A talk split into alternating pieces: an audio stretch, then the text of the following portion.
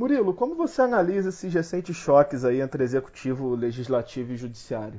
Olha, esse clima de tensionamento entre os poderes é algo que tem se aprofundado nos últimos tempos, mas não é uma característica só do Brasil.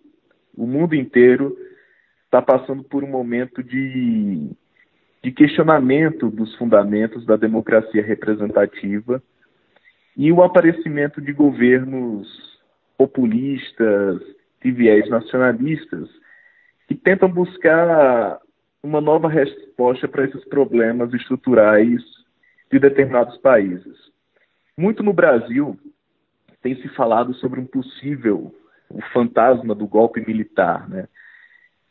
É, os militares pagaram um preço muito alto por estarem no poder por tanto tempo no Brasil, no, desde 1964 até a redemocratização. E hoje eu não vejo disposição para que queiram voltar. Não vejo clima institucional para qualquer ruptura hoje no Brasil. A sociedade brasileira não permitiria tamanha, tamanha ruptura ou desgaste com as nossas instituições. É importante frisar que, independentemente de quem esteja no poder, a democracia sempre estará em xeque, é sempre colocada à prova o tempo todo, com questionamentos e estresses institucionais. Isso faz parte da filosofia da democracia. E o ambiente digital aprofundou esses tensionamentos. O nosso desafio é ser, serenar né, os ânimos buscar a harmonia dos poderes e não permitir qualquer ato de autoritarismo. Tem uma frase do, do americano Thomas Jefferson que é muito apropriada para o Brasil atual. O preço da liberdade é a eterna vigilância. Né? Se para os americanos lá atrás, com sua firme tradição de defesa das liberdades, a vigília não pode esmorecer, mais ainda isso se aplica aos brasileiros. Né? Não custa lembrar que faz pouco, pouco mais de 30 anos que, que o Brasil renovou a República com a primeira eleição direta para a presidência, com a eleição de Tancredo Neves, pós-ditadura militar. Então, somos, portanto, uma jovem democracia que avançou significativamente desde então. Então, essa frase de Thomas Jefferson serve muito. O preço da liberdade é a eterna vigilância. Não podemos aceitar qualquer passo que vá além dos limites da democracia e das liberdades. Agora é importante pontuar também o problema histórico da América, da América Latina, né? que sempre foi marcado por governos é, populistas, muito vinculado ao militarismo, ao personalismo em excesso. É, isso é sempre bom ficar atento por, pelo histórico da América Latina. Por exemplo, eu, é, eu vejo muito como inapropriado esse discurso recente de usar as Forças Armadas para eventualmente repor a lei e a ordem, como muitos têm defendido no Brasil. Não vejo, não vejo necessidade, não vejo também clima institucional na sociedade brasileira para permitir tal coisa. É, a, e, é, é importante também frisar outra coisa: dificilmente nós vamos presenciar um cabo e um soldado em frente ao Congresso Nacional ou na porta do Supremo Tribunal Federal. Isso não vai existir. O que pode ocorrer é uma deterioração das estruturas democráticas por dentro, por dentro, tal como os cupins, né? As instituições não vão desaparecer, mas por dentro elas podem ficar vazias. Esse, esse é o maior risco que eu vejo para o momento. Mas qualquer chance de ruptura é algo muito difícil. A sociedade brasileira não permitiria. E eu também coloco outro ponto, da, dessa questão do, dos militares, né? Na gestão Bolsonaro. A presença de vários, de muitos militares na gestão Bolsonaro é uma escolha de governo, de viés estratégico e calcado na plataforma eleitoral do presidente da República. É absolutamente legítimo que ele escolha militares para ocupar postos estratégicos em seu governo. Eu não vejo surpresas neste aspecto. Cabe notar que na gestão Fernando Henrique Cardoso, Fernando Henrique definiu como estratégia em ocupar cargos estratégicos da sua gestão com intelectuais, com professores, com acadêmicos. Já Lula optou por lotear o seu governo por sindicalistas, E agora Bolsonaro usa da estratégia de ocupar com os militares. Então, assim, isso é uma estratégia de governo e que está fiel à plataforma eleitoral do presidente da República eleito. O nosso desafio como, como sociedade é garantir o respeito aos titanes da democracia liberal, o respeito às instituições, das instituições de representação, das liberdades individuais de expressão de imprensa, das, de garantir as vozes para os atores políticos diversos, as diferentes opiniões. Eu vejo que é um momento, sim, de estresse institucional, mas que o Brasil é capaz de superar esse, esse tensionamento com diálogo, com equilíbrio, moderação. E os três poderes, tanto o legislativo como o judiciário e o próprio executivo, têm condições de chegar a um, a um meio termo. E por mais que o estresse institucional seja, tenha elevado todos os últimos dias, não vejo qualquer risco institucional de ruptura para o Brasil. Mas esse tipo de conflito, porque assim, é, é, as relações são independentes né, entre executivo, legislativo e judiciário, mas a gente nunca viu isso na sua plenitude nesses últimos anos e aparentemente está tá vendo agora. É, esse tipo de conflito, da forma como está acontecendo, é natural né, no modelo presidencialista que a gente tem? Como eu disse, é, é, é um fundamento da democracia ter na sua estrutura interna desentendimentos, questionamentos, é, é, conflitos institucionais. Né?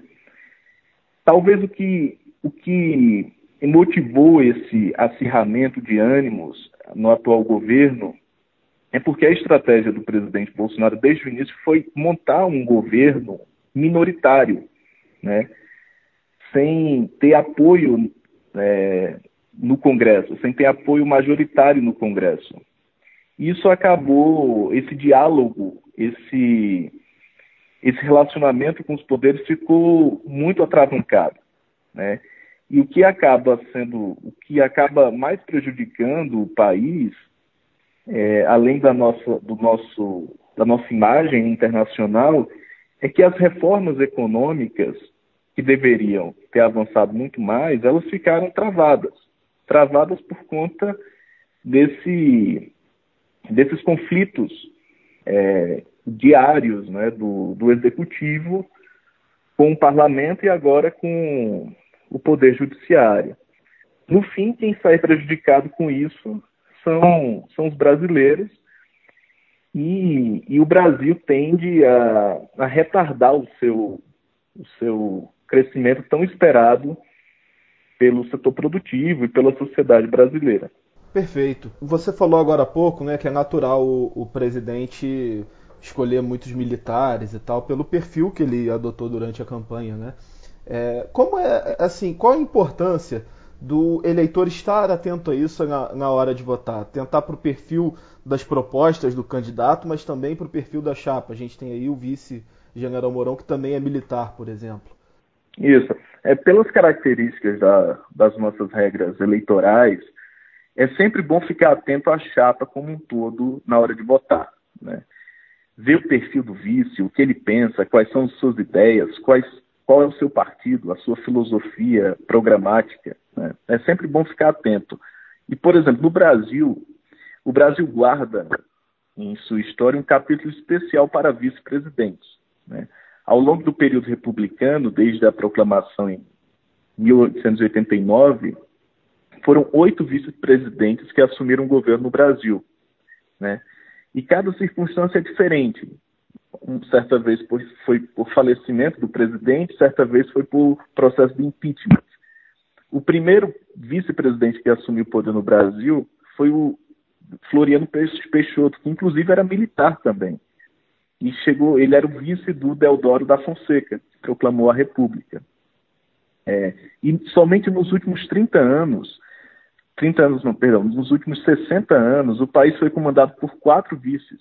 Né? João Goulart, José Sarney, Sarney que assumiu o lugar do Tancredo, Itamar Franco, que assumiu o lugar do, do, do Fernando Collor, e por último Michel Temer, né? que assumiu o lugar de Dilma Rousseff, e que juntos governaram como vices por mais de uma década. Né? Então, no sistema presidencialista, no qual o chefe do executivo é escolhido pela maioria dos eleitores, a figura do vice representa, em tese, a continuidade e a estabilidade da democrática, mas, mas nem sempre a mesma plataforma de governo. Né? Então, por exemplo, vamos pegar o exemplo de Michel Temer, que era o vice-presidente na gestão Dilma, ele era do MDB, e a presidente da República era do PT. Quando Michel Temer assumiu o governo, ele deu totalmente uma cara nova ao governo. Né? Inclusive, aprovou diversas reformas no campo liberal que dificilmente Dilma Rousseff iria encampar, como a reforma trabalhista, o teto de gastos, a lei de responsabilidade, responsabilidade das estatais, foram todas aprovadas na gestão Temer. Então, é muito importante é, conferir quem é o vice, né? o do, do, presidente Jair Bolsonaro é o general Mourão, né? É, eu acho que dificilmente o eleitor, quando foi votar em Bolsonaro, lembrou do Mourão, né? Então, agora, aos poucos, é que o Brasil tem conhecido o que é que ele pensa, por meio de entrevistas, e pelo histórico do Brasil de vices, né? Pelo histórico do Brasil, do vice sempre, vez ou outra, assumir o poder, por mais que interinamente, é importante verificar e conferir suas ideias para que lá na frente não tenha nenhuma surpresa, né? Até porque às vezes o vice é, é de outro partido, tem ideias completamente diferentes, diferentes do, do seu titular. Isso não serve só para presidente da República, é, serve para prefeitos, vamos ter eleições municipais agora, serve inclusive para senador. O senador, por exemplo, tem dois suplentes. Né? Normalmente são pessoas que ajudam a financiar a campanha do parlamentar, ou que é algum familiar próximo, alguém próximo para formar aliança da sua chapa. E dificilmente o eleitor lembra que existem esses dois suplentes. Né? Já teve um período que o Senado, um quarto do Senado foi ocupado só por suplentes. Então, são às vezes figuras desconhecidas da, da sociedade e que acabam tendo um papel decisivo na Câmara Alta ali do Parlamento. Né? Isso serve também para vereadores e deputados, porque quando você vota num, parlamentar é importante olhar a chapa. Antes tínhamos as coligações, agora não vamos ter mais. Então é importante olhar a chapa como um todo, que o partido vai lançar, para que lá na frente o eleitor não tenha surpresa de que votou em um candidato de um perfil, votou em um liberal e acabou elegendo um conservador, ou votou em um conservador e acabou elegendo um socialista, por exemplo. Então, as, as características das nossas regras eleitorais é, forçam que o eleitor fique muito atento a, ao conjunto da chapa como um todo para uma escolha mais lúcida do, dos candidatos. Agora, Murilo, alguns especialistas aí têm afirmado, né, por conta dessas crises aí institucionais, que o modelo atual do, do presidencialismo faliu. É, você concorda com essa tese? Quais seriam as alternativas a isso? Olha, sempre quando tem crise política aflorada no país, é muito comum que esse tema da, de mudança de sistema de governo venha à tona. É, o nosso regime atual, né, como, conhecido como um presidencialismo multipartidário, é marcado por um paradoxo. Temos um presidente eleito, um presidente eleito muito popular, né, normalmente quando sai das urnas, mas normalmente esse presidente eleito ele não conta com maioria no legislativo. A última vez que o partido do presidente da República conseguiu maioria no legislativo foi na época de José Sarney, que ele era do, do PMDB, ele assumiu no lugar de Tancredo Neves.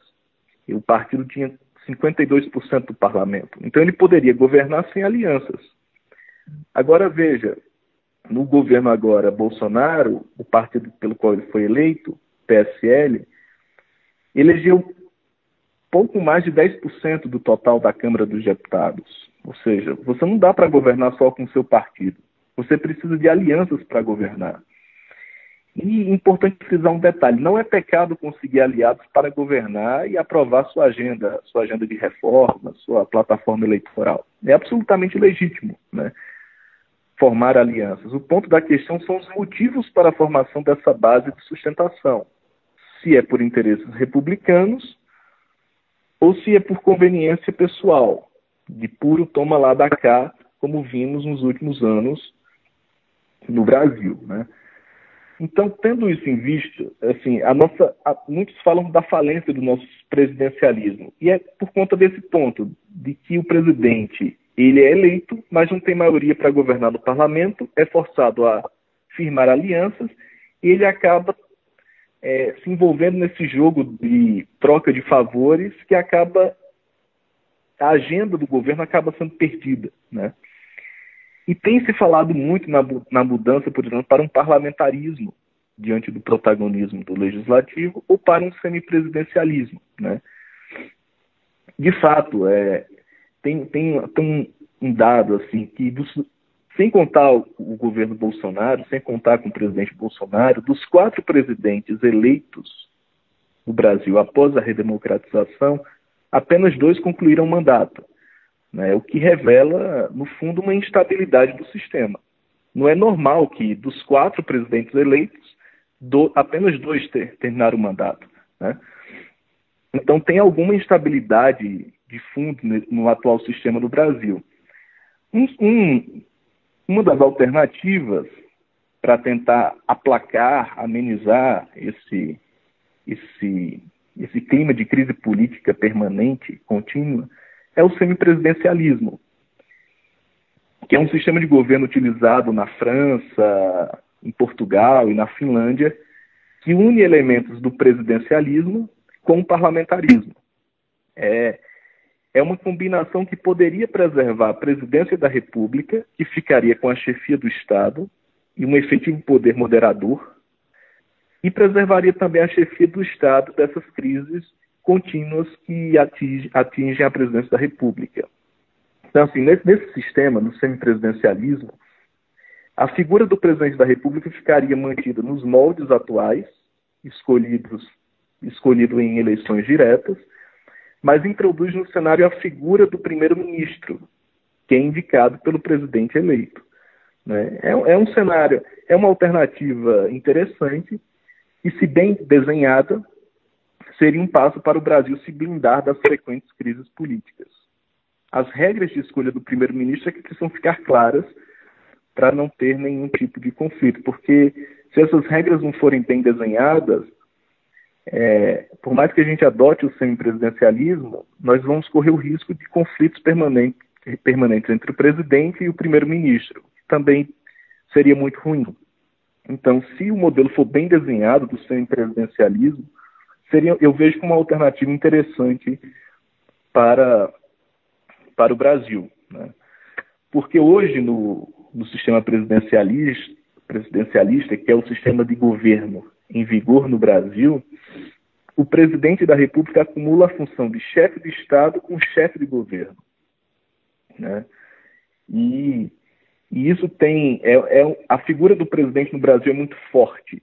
Né? nos últimos anos, o Congresso Nacional, com o protagonismo que tem ganhado, muitos inclusive já falam que o Brasil vive um parlamentarismo informal, um parlamentarismo branco, já que o Congresso Nacional passou a ter força considerável nos últimos tempos. A outra alternativa, claro, seria o parlamentarismo, que vigorou em dois períodos no Brasil, no Império e após a renúncia do presidente Jânio Quadros, mas aí já seria um processo muito mais complexo, o parlamentarismo, que, por exemplo, como existe na, no Reino Unido, né? Porque o Brasil também pra, teria que mudar o sistema de governo, mas também teria que mudar o nosso sistema eleitoral. Né? Hoje, com o nosso sistema eleitoral, seria muito difícil implantar um parlamentarismo. Então, assim, do que eu tenho visto dentro, inclusive, da agenda do Congresso, caso haja alguma mudança no nosso sistema de governo nas próximas décadas, eu vejo que muitos parlamentares começaram a ter simpatia pelo semipresidencialismo, que é um meio termo, não enfraquece por demais o poder executivo, mas você também delega ao poder legislativo um poder proeminente também. E acaba que o sistema de governo ganha aspectos de poder moderador aliando e tendo uma harmonia maior entre os poderes. Se eu fosse apostar nas próximas décadas, eu apostaria que o semipresidencialismo poderia ganhar força.